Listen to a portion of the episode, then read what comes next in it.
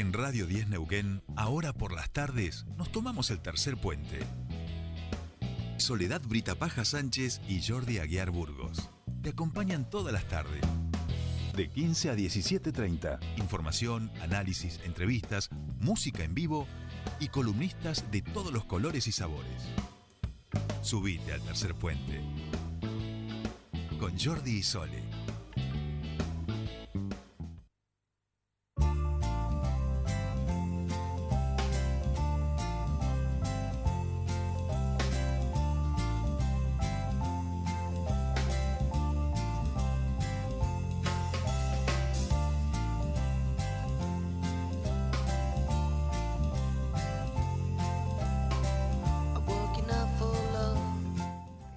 Estamos aquí, 15.53 minutos de esta bella tarde de día martes. Y ya está aquí nuestra siguiente invitada en el piso de la radio, que viene además muy bien acompañada, tenemos que, que decirlo, este, siempre nos da alegría cuando nos visitan colegas, amigas, compañeras de, del medio, así que bienvenida también Solcito, pero estamos ahora con nuestra siguiente, en este caso no sabemos si eran eh, las dos eh, Lorenas diputadas, son las únicas dos o hay más, así que tengamos... Es las únicas. Las únicas, Las bueno, únicas. Le damos la bienvenida a. Lorena Parrilli, diputada provincial del Frente de Todos. Lorena, ¿cómo te va? Muy buenas tardes, bienvenida a Tercer Puente. Bueno, muchas gracias Jordi, Sole, muchas gracias a- al equipo también. Este, y bueno, gracias por invitarme, por compartir esta tarde y bueno, y charlar de todo un poco. Bueno, esa, esa es la idea y el de agradecido somos nosotros eh, porque les robamos un ratito. Ah, sabemos que en el día a día siempre es mucho más, en el rápido. de- en el, en final del año y que telefónicamente uno lo resuelve, pero un Sí. poco lo hablábamos, ¿no? Y esto también tiene que ver con la dimensión política. Eh, bienvenida sea que tuviéramos una dimensión virtual cuando nos agarra una pandemia, pero jolines que se ha extrañado la presencialidad, ¿no? Sí. Digo, en todos los niveles. Sí, sí, sí. Sí, la presencialidad siempre tiene, tiene otra, otra potencia en la comunicación, en, en la interacción, que bueno, la virtualidad si bien de alguna manera democratiza el acceso, eh, la realidad es que la presencia siempre genera otro, otro intercambio, otra forma de, de entender, de comprender, de construir. Este, así que sí, yo feliz de estar acá presencialmente con ustedes y bueno, y con la audiencia. Bien, buenísimo. estamos invitando a, a- a aquellos que han pasado por, por Tercer Puente Ay, sí, y sí, sí. han estado han estado compartiendo con, con- con nosotros varios de los temas que a nosotros nos interesa y tratamos de, de- de promover, de bueno, de investigar, de escuchar las diferentes voces y en ese sentido, bueno, eh, ha sido una de las de las elegidas por, por nosotros para poder eh, hacer este balance de año y, y, va- va- vamos a, Vamos a empezar, Claro, exacto. Eh, nuestra, trajo- invitada nuestra invitada nos nos ha traído un regalo eh, que obviamente, y nos ha dicho, es para que la audiencia, para que sorteen en la audiencia. Eva Perón, La razón de mi vida. O sea, un libro fundamental en cualquier biblioteca eh, de esta nación. Eh, ya ahora, eh, Lorena, te has dado cuenta de que esto es un popurrí, esta- esta- este estudio de Sí, sí. emprendedores, organizaciones sociales, este, militancias de varias. eh, también tenemos ahí una estrella federal que nos Ah, dejaron eh, eh, de No masculinidades. Eh, de cuestión de de varones. Plotier. cuestión de Ah, varones, de. Plotier. Bueno, tenemos para sortear Eva Perón, La razón de mi vida, ya saben, a través de nuestras redes sociales y demás, pero sí vamos a dejar el pendiente para que ya sabes que aquí puedes aportar Voy a traer algo, lo al- prometo. algo Sí, que sí. tenga que ver con el peronismo, con los clubes de barrio. eh, somos también nosotros muy futboleros, Bien. este, muy futboleros. Eh, El, el fútbol es un bien cultural de este país y lo entendemos desde ahí. Así que abrimos la- los brazos para que Para lo que para lo sea. que venga, pero para nuestra audiencia ya tenemos eh, Eva Perón, La razón de mi vida, Lorena Parrilli a- para a sortear, a así que empiecen a inscribir, que, que lo vamos a sortear. ¿Por qué este libro, Lore? Porque yo creo que es un, es un canto a- al amor, me parece. Este, la verdad que Eva es, eh, es el alma, es el corazón de todo nuestro movimiento. Y, y bueno, el libro ese lo escribe ella meses antes de morir. Este, y, y es muy emotivo, es muy fuerte, es un, es un libro que, que a mí me parece que es importante que, bueno, quienes, quienes son peronistas o quienes no, que puedan conocer a Eva desde ese lugar, ¿no? Más, más a, corazón abierto, este, donde ella bueno, va relatando un poco distintos aspectos de, su forma de ser, ¿no? Y, también poner en valor y pone en valor también a Perón. Hay muchas críticas también en el libro, al libro, pero bueno, a mí me parece que, que, es un, libro que, es bellísimo, así que por eso lo traje, porque es muy, bello y quería compartirlo con la audiencia. Me encanta, bueno, lo tenemos aquí a a Eva y un poco lo, decíamos, eh, algunos de los temas que hemos ido trabajando y que a veces también eh, nosotros visibilizamos porque también ustedes están haciendo esa visibilización y a veces se da a la inversa, pero en este caso eh, creo que este año has estado trabajando muy fuerte en lo que tiene que ver con la educación y sobre todo con, la infraestructura escolar, con el estado de nuestros establecimientos, donde lamentablemente este año hemos tenido una, una fatalidad como puede ser la de la de Aguada San Roque, y que además creo que es un proceso que en términos políticos eh, se han logrado avances concretos, digamos, que, permiten que hoy la, para adelante la ciudadanía tenga otras herramientas de, control y de demanda a, quienes tienen que realizar esas obras, ¿no? Sí. Sí, para nosotros eh, la verdad es que el, sistema educativo de la provincia de Neuquén está detonado, esa es la palabra para mí, totalmente detonado.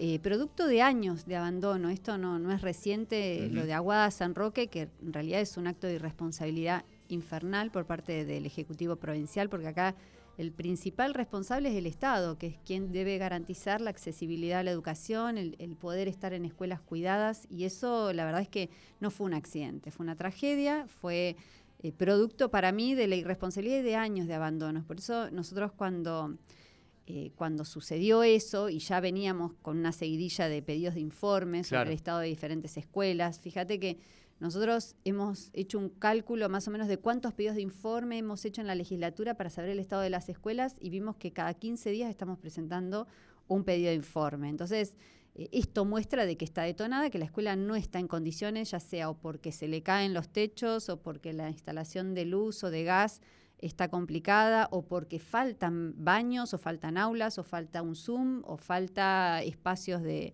digamos, de trabajo de los docentes, en fin. Para nosotros el, tema de la infraestructura fue el tema y por eso cuando sucedió lo de Aguada San Roque presentamos ahí en forma inmediata una propuesta que era una propuesta para seguir trabajándola, que era lo que vos bien decías recién, la creación del plan de mantenimiento de la infraestructura escolar. Eh, bueno, este, este proyecto no tuvo tratamiento en la legislatura porque obviamente ponía en tensión eh, al Ejecutivo Provincial y tienen mayoría en la Comisión de Educación y quien preside esa comisión es del Movimiento Popular Neuquino, así que no tuvo interés en tratarlo. Eh, mientras tanto, nos pasábamos la comisión declarando de interés diferentes cosas, ¿no? que eso es nefasto, es una burla a la sociedad neuquina. Pero bueno, no, no tuvo avance este proyecto, pero afortunadamente en la ley de presupuesto eh, provincial del Ejecutivo logramos que se incorpore un artículo, que es el artículo 44, que no sé si lo charlé con ustedes en su me momento. Parece que sí, sí, puede no me acuerdo. Bueno, en este artículo lo que establece es que, el, digamos, por un lado un fondo específico que va a estar destinado para el mantenimiento de las escuelas, que es de casi 1.100 millones de pesos, que este fondo específico que va a ser para instalaciones de gas, para mantenimiento de la infraestructura escolar, que tenga un monitoreo y un seguimiento constante de la legislatura de las dos comisiones, la de presupuesto y la de educación.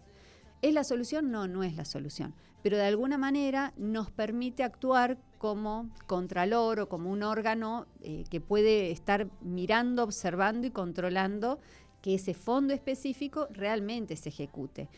¿Y por qué para nosotros es, eh, es muy importante? Porque fíjense que cada tres meses se informa el, digamos, el presupuesto erogado o el presupuesto que se ejecuta, el que se hace, ¿no?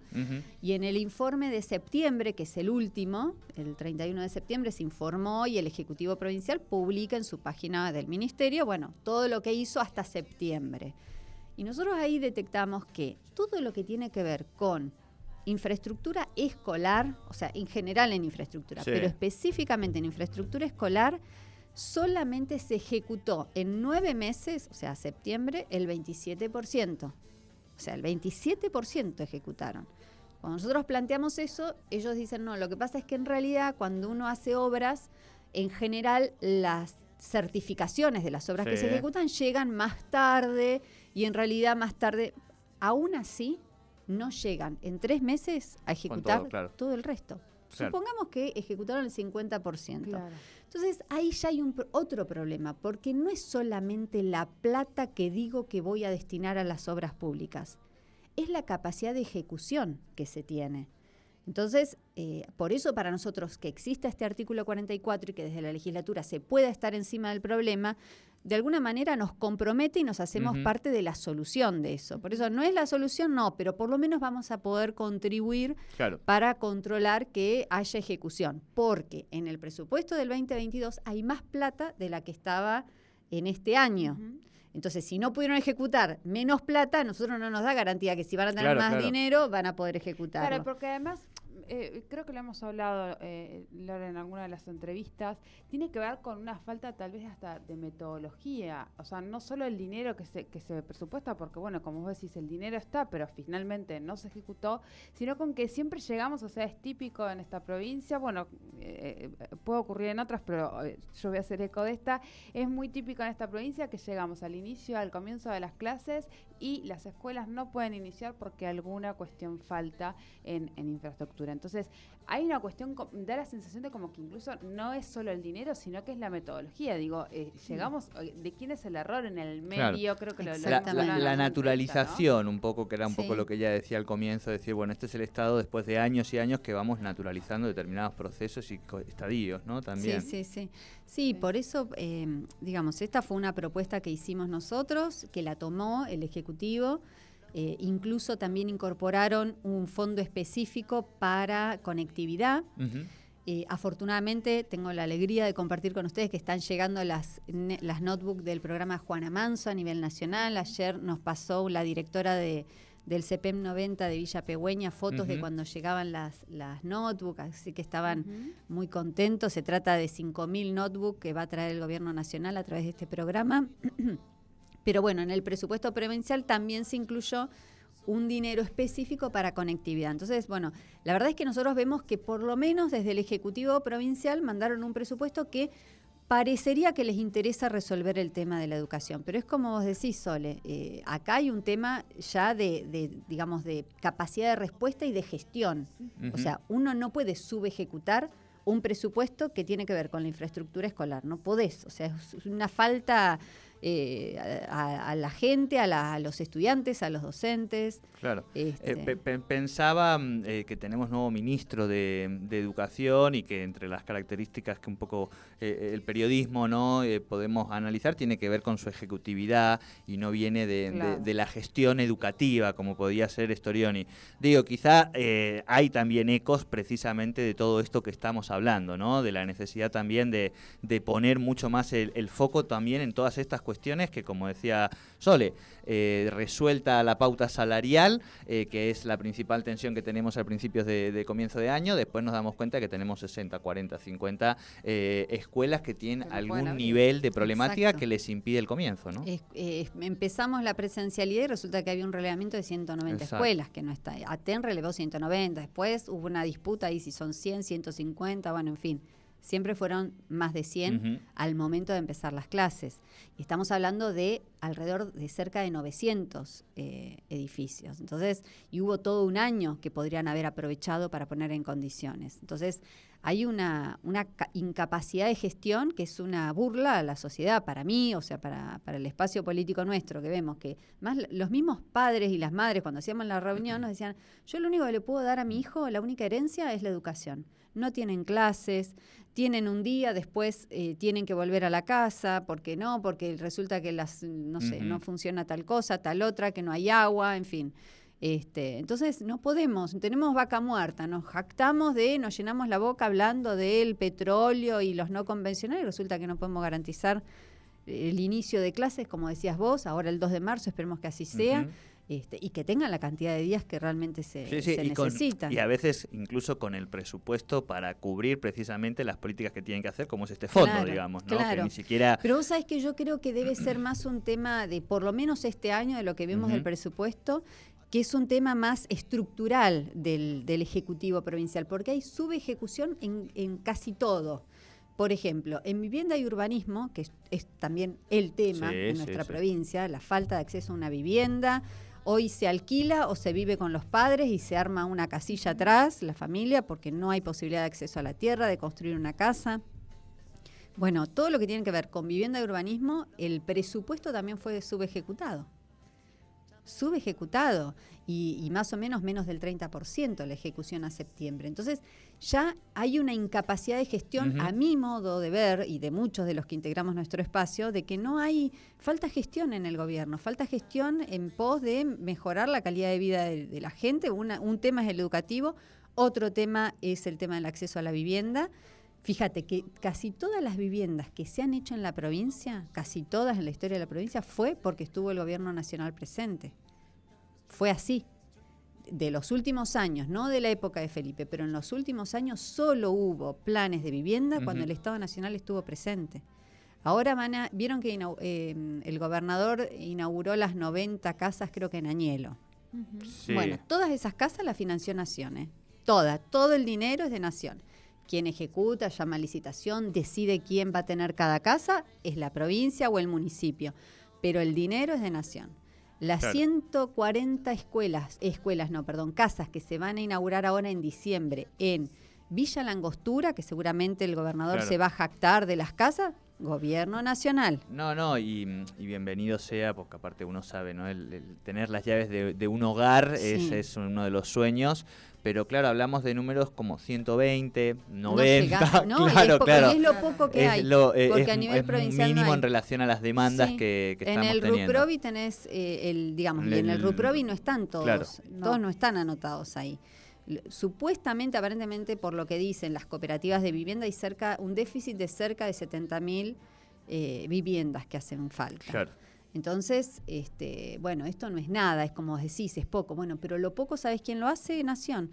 Y a mí me encanta que sea Nación porque es nuestro gobierno, pero la verdad es que si tenemos vaca muerta acá y no podemos garantizar el acceso a la tierra, al terreno con los papeles para poder calificar para una casa propia o para un progresar, que además solamente eso. Hay municipios, por ejemplo, acá en Neuquén, que van muy lento con el tema de los, de, los loteos con servicios y darle la titularidad. Cuando la persona tiene la titularidad de la tierra, puede presentarse y ver si puede tener un, un, procrear, un, casa propia, un programa nacional para poder financiarse, porque es imposible financiar una, una construcción solos o solas. Claro.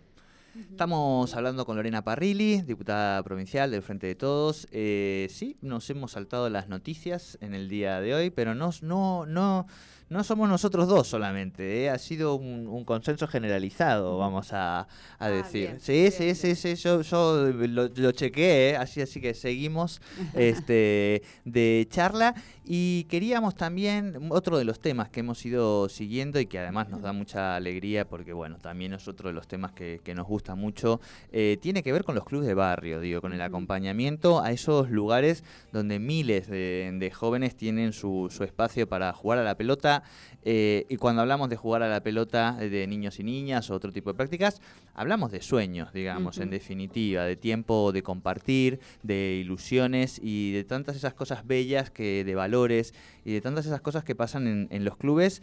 Y allí también han estado haciendo gestiones que tienen que ver con la legislatura, pero que tienen que ver también, entiendo, con la política, digamos, ¿no? Con aprovechar más allá de, del recinto, digamos, aprovechar el, espacio que, que una, uno tiene para poder articular, para poder seguir, para poder empujar en los momentos que, que hace falta, gestiones como la de los clubes y las cooperativas, digo, un poco lo hablábamos y estaba pensando ahora también en ADOS, digo, ¿no? que es otro de, los temas que, también allí están haciendo este, este acompañamiento. Contanos un poco, eh, Lore, primero por, qué.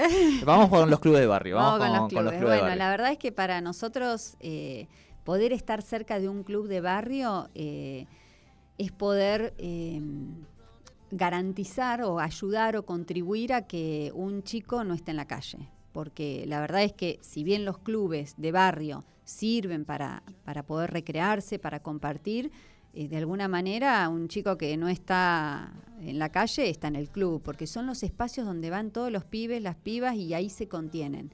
Y bueno, nosotros tuvimos una reunión, un encuentro eh, que organizamos junto a la Unión Nacional, la filial Neuquén, obviamente, de, de clubes de barrio, y, y, la reunión esta, bueno, participaron cerca de 50 más o menos eh, referentes de clubes y escuelitas barriales. Y ellos, los, ellos lo que comentaban era, bueno, que la realidad es que están, es muy precaria la, digamos, la, situación que, en la cual ellos brindan la contención, el apoyo, la enseñanza de un deporte, porque en general son instituciones que no tienen personería jurídica, entonces eso los limita muchísimo. Ah, claro, poder acceder a un subsidio, a una ayuda, lo que sea. Exacto. Eh, se les hace muy difícil y después no tienen eh, espacio físico, no tienen, no tienen tierra, no tienen infraestructura, no tienen baños, no tienen salón, no tienen nada empiezan los grandes clubes, en realidad siempre cuando arranca un club, hacer lo que es un club grande, empezó primero como escuelita. Bueno, entonces lo que ellos plantean es que más allá de que las escuelas de fútbol no tengan personería jurídica, hay que igual apuntalarlas desde el Estado. Entonces lo que ellos han, han elaborado es una ley que la presentaron en la legislatura, que la compartimos, que estuvimos charlando y estamos trabajando en esa ley, que lo que ellos piden y solicitan es que se financie y se apoye y se acompañe y se fortalezca a todas las escuelas y clubes de barrio que no están en condición regularizada con los papeles y demás. Em, así que bueno, estamos en ese camino, ellos eh, entienden de que obviamente hay que llevar todo hacia la legalidad, hacia, hacia tener todo en condiciones, pero la realidad es que se hace muy difícil. Hoy por ahí tenés un barrio donde hay una familia y una pareja que decide armar una escuelita de fútbol y son por ahí 50 pibes del barrio y van a la escuelita de fútbol, a la escuelita de hockey o de... Y, no hay tiempo para poder hacer un acta constitutiva y hacer los balances con el contador, este, presentar año a año, a personería jurídica el historial, digamos, hay toda una cuestión burocrática y legal que se hace muy difícil para las escuelas. Entonces, ellos lo que solicitan es que se trate esta ley. Nosotros lo que hicimos fue ponerlos en contacto con el Gobierno Nacional, con, con el con el Ministerio de Deportes de la Nación. Y bueno, eh, afortunadamente en el año 2015, en el gobierno de Cristina, se sancionó una ley nacional, que es la ley de, que es un régimen en realidad, que digamos, de promoción y fortalecimiento de los clubes de barrio y clubes de pueblo. Esta ley permitió que hoy en el Ministerio de Deporte de la Nación existe un área, una dirección que es específicamente de clubes de barrio. Bien. Y ellos brindan asesoramiento gratuito a los clubes que no tienen los papeles, entonces se financia el, digamos, cuando hay que contratar eh, a un contador, cuando hay que pagar distintos trámites, gestiones, sellos y demás que hay que hacer. Así que, bueno, de alguna manera con Nación y con la Unión Nacional de Clubes estamos ahí tendiendo redes para que se pueda garantizar de que los clubes y escuelitas de barrio hoy puedan tener en forma gratuita este apoyo y este acompañamiento. Así que estamos en ese, en ese camino que empezamos ahora, hace más o menos un mes atrás, a trabajar juntos. ¿Y, y, qué te llevas vos de esas recorridas, de esos encuentros? Eh, ¿qué, qué, qué, cómo ha sido ese tránsito de compartir, no? Y bueno, por un lado, el, eh, una gran responsabilidad, porque bueno, detrás de, cada necesidad, y esto lo digo realmente, lo siento así, hay un derecho. Y la verdad es que no garantizarles a las escuelas, por lo menos, no sé, los, la indumentaria, las pelotas de fútbol, los conos, las remeras, o sea, nosotros a la legislatura vienen en forma permanente a pedirnos eh, eh, ayuda económica para poder, o un viaje, un viaje que hacen para competir en otra ciudad, en otra localidad.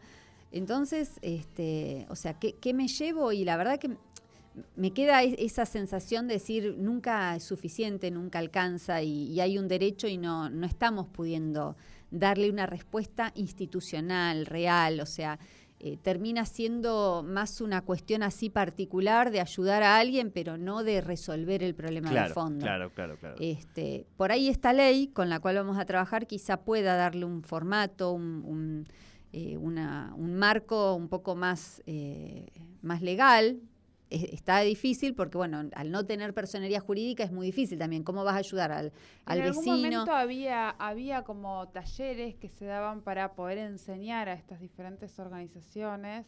Eh, eh cómo, cómo, cómo confeccionar esto, el acta, cómo hacer su balance, porque realmente es difícil. No, no, pero a uno le costaba. Yo he sido presidente de una asociación civil, digamos, y hacer todo ese papeleo. Pero creo que ahí eh, lo que hay que construir es una inversión de la lógica. Es decir, no tiene que ser el ciudadano que está conformando una organización el que tiene que ir hasta el centro, a un lugar y una ventanilla burocrática. Eso tenemos que cambiarlo y es al revés. Tiene que ser ese Estado el que vaya a facilitar, digamos, bueno, ¿no? Una de las Creo que quejas ese cambio... era esa. Eh, eh, una de las Claro. quejas que hacían los clubes Claro, de barrio claro. es que la IGJ, eh, bueno, y la personería jurídica las da las provincias. Entonces Sí, sí. ellos nos planteaban, además es muy burocrático el sistema y se nos hace difícil, porque Es el que el sabe enseñar fútbol y el que Exacto, sabe exacto, organizar exacto. un grupo y demás, no, no tiene por ahí el tiempo, porque además muchos lo hacen obviamente Sí. por y amor. no tienen un amor, contacto amigo chicos. profesional Exacto. contador o abogado como pueden tener otro otro nivel de, de personas. Sí. Eso es así, así, que bueno, igualmente a nivel nacional, también esto que vos decías, Sole, eh, dentro de la página del ministerio, que creo que se llama, es, eh, bueno, deporte.clubesargentinos, me parece que es. Ahí mismo hay una parte que es de capacitación y ahí le- hay unos libritos muy sencillos donde explican cómo se constituye una asociación de club. eh, es como un Bien. instructivo. ¿Lleva tiempo? Sí, va a llevar un tiempo Sí. de ponerse a leerlo, de armarlo y demás, pero que sepan que se está trabajando con la Unión Nacional de Clubes de Barrio para que desde el ministerio se los pueda acompañar eh, con, bueno, pagándoles al contador, al abogado, bueno, el tema de sellos, Claro, Sí, sí, y sí, demás. todo- Todo- todo el toda la burocracia que está detrás del, del gran trabajo que se hace en un club, Claro. ¿no? De contención, de apoyo, de, de Eh, todo. Vos decías algo, eh, yo voy a contar una infire- eh, in- ¿Infidencia? infidencia de un periodista del PRO eh, que, que valoraba muchísimo parte de a- algunas ayudas que vos habías dado de carácter personal que no habías publicitado en ningún lado, digamos, ¿no? Eh, que es un buen amigo, digo, además de, de todo, y, y él lo, po- lo ponderaba muy bien, decía, ah, yo sé que se ha colaborado con este comedor, con no sé qué, que además no se publicita en ningún lado, así que yo lo digo por mi, por mi cuenta. En relación a esto que vos decías, que a veces una siente que debería poder llegar al Estado, no llega y que lo hace de manera No, personal, pero que es insuficiente. A mí en lo personal me Te da, da mucha impotencia, impotencia, claro, da claro. bronca porque, eh, digamos, eh, es, una, es un compromiso. Cuando uno ocupa un lugar en el Estado, eh, vos sos, tenés que estar a disposición, tenés que a- contribuir y ayudar a que cada persona esté cada día un poco mejor. Y hoy en la provincia de Neuquén, si bien somos una provincia rica, rica en todo, rica en recursos, rica en la calidad de nuestra gente, nosotros tenemos una variedad de gente que viene de todos los lugares, me parece que eso nos potencia. La verdad es que hoy es- tenemos una sociedad muy injusta. O sea, vos hoy tenés gente Muy que vive muy, muy desigual. Tenés gente que vive muy bien, muy bien, y gente que vive pésimo, pésimo. Tenés ca- la cantidad de tomas que hay de, de barrios que, están en distintos lugares, Sí, de la sí, gente sí, que fue tomando las tierras porque no había respuesta del Estado, tenés la misma cantidad de barrios en esas condiciones de las que tenés como barrios regularizados. Y eso es inadmisible, o sea, no se puede, porque además, digamos, ni siquiera se necesita tanta inversión para eso. Vos, tierra nos sobra, tierra tenemos por todos lados, ¿cómo no vamos a poder dar respuesta a la tierra? Está bien, por ahí construir es otro, se requiere otra, otra inversión. Pero ¿cómo no vas a poder darle tierra a la gente para que pueda tener su terrenito, construir de a poco? Este, Sí, yo sí, tener su casita, hacerse su asadito ahí de a poquito, como digo, ¿no? Y eso eso todo va, va sumando Hay a... detrás también, me parece a mí, toda una especulación inmobiliaria y un negocio detrás que, bueno, eh, muchos son cómplices de toda esta situación. Eh, pero bueno, yo creo que la, tenemos una provincia que, a mi modo de ver, desde, eh, el gobierno provincial ha abandonado las banderas que, que inicialmente las, las tuvo Felipe, donde sí se, se hizo la Universidad Nacional de Comahue, donde sí la educación era una bandera, donde sí el acceso a la tierra y a la vivienda era una bandera, y hoy lo han aniquilado. Yo creo que en estos últimos años, donde han empezado con una lógica de endeudamiento feroz, porque fíjense que nosotros, la provincia de Neuquén es la, provincia que tiene mayor deuda per cápita de todo el país. La mayor, o sea, estamos el número uno. Somos los, el ranking, el number one, ahí está, la provincia de Neuquén, que es el que mayor deuda per cápita tiene. Y de ahí para abajo vos empezás a ver todo el nivel de deuda que tiene la provincia es nefasto. Nosotros recibimos a Pons hace poco por el presupuesto diciéndonos que el Ministro de 70%, Economía. sí, que el, el 70% de nuestro presupuesto es en dólares. El 70%. Y que yo sepa, acá no está la maquinita de hacer dólares. Entonces, ¿de qué estamos hablando? Y la semana pasada aprobaron una ley para una obra que sí es necesaria, la del EPEN, Ujú. que es en dólares y que es con tribunales extranjeros. O sea que si tenemos un litigio, con, con los acreedores internacionales, vamos a terminar con un juez de la China o de Estados Unidos porque eh, en esta ley dice que el tribunal, digamos, los, eh, los tribunales van a ser externos. Bueno, esto yo me estoy dando cuenta que ya estamos como demasiado hablando. No, no, no, no, no. Pero bueno, no, quería, no. quería Pero sí compartir. te voy a confesar, que sí te voy a confesar que hay tres Mm. chicas del otro lado del vidrio Ah, que pero son se me, compañeras. se me asoman, me asoman así, me miran de vez en cuando, ¿viste? Pero yo, yo me estoy haciendo el otro, digamos. Yo No, las dejo. sí, vamos a dar yo las dejo- porque ha- hablan de temas que Yo necesitamos las dejo a ustedes. No, mira, no, es un chiste, es un chiste, es un chiste. Necesitamos Este, empoderarnos. estamos entre compañeras, dirían ustedes, digamos, y es, y es un poco así, pero no, no, eh, me- estamos charlando y me parece que, que está buenísimo. Bueno, pero para vamos- cerrar esta sí, idea, sí. yo lo que creo es que la provincia eh, hoy no puede dar la respuesta que se necesita en cada una de las situaciones que hoy vivimos porque el nivel de endeudamiento que tenemos es nefasto. Es nefasto, es insustentable. Y si siguen con esta lógica vamos a seguir igual.